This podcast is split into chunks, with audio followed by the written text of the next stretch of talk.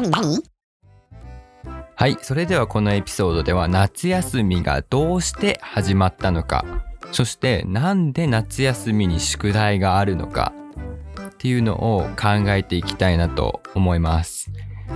さあ皆さんね、えー7月の末ぐらいかな、夏休みが始まったと同時にたくさんの宿題が出たと思います。さあその夏休みにつきものの宿題なんであんのかな？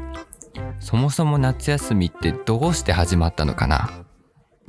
一回タコ先生が説明する前に頭の中でちょっと考えてみてください。一回このエピソードポチって止めてみましょうか。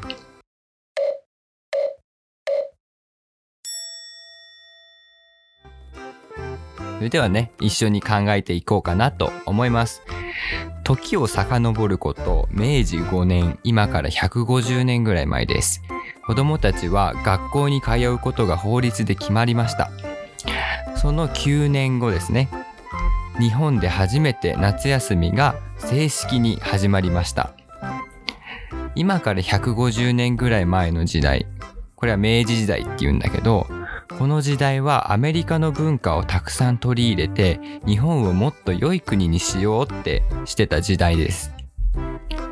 なので日本の夏休みはアメリカから来ましたただ日本で夏休みを取り入れたはっきりとした理由は分かっていませんその初めてね日本が夏休みを取り入れた時の夏休みの期間っていうのは5日間から20日間ぐらいでした今はだいたい1ヶ月ちょっとぐらいあるでしょ？それに比べたらだいぶ短いよね。休むことは悪いことっていう意識がね、その時の人はあったから、夏休みをこ学校に行っている子供たちに夏休みを与えることを反対する人もいたみたいなんです。じゃあ、夏休み、なんでアメリカでは夏休みが始まったのって気になったお友達はいるかな？それはね、昔のアメリカも学校に行かなければいけない決まりはなかったんだよね。だからお金持ちのお家の子供たち、家族は夏の暑い日、暑い毎日から逃げるために夏になると子供を連れて涼しいところに行く習慣があったみたいです。なので学校に行かなくていい時代の学校の夏の学校は子供たち全然いなかったみたいです。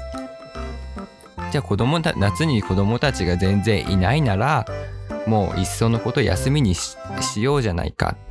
脳みそも筋肉だから一年中勉強させるのは良くないよねっていうか大人のね当時の大人の人の考え方もあって正式に夏休みっていうものができました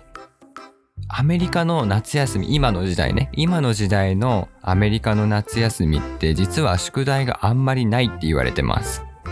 でもみんなはどう？日本はたくさん宿題が出るよね。それってなんでだろう？実はね、アメリカは夏休みが終わると次の学年に上がるんです。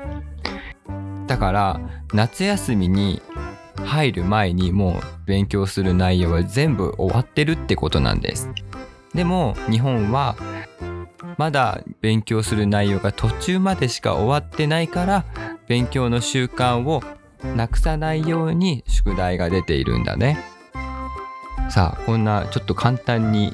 夏休みがどうして始まったのかどうして日本に夏休みの宿題があるのかってことはお話ししました。次のエピソードではこの学んだことからのまとめをお話ししたいと思います。それでは次のエピソードで。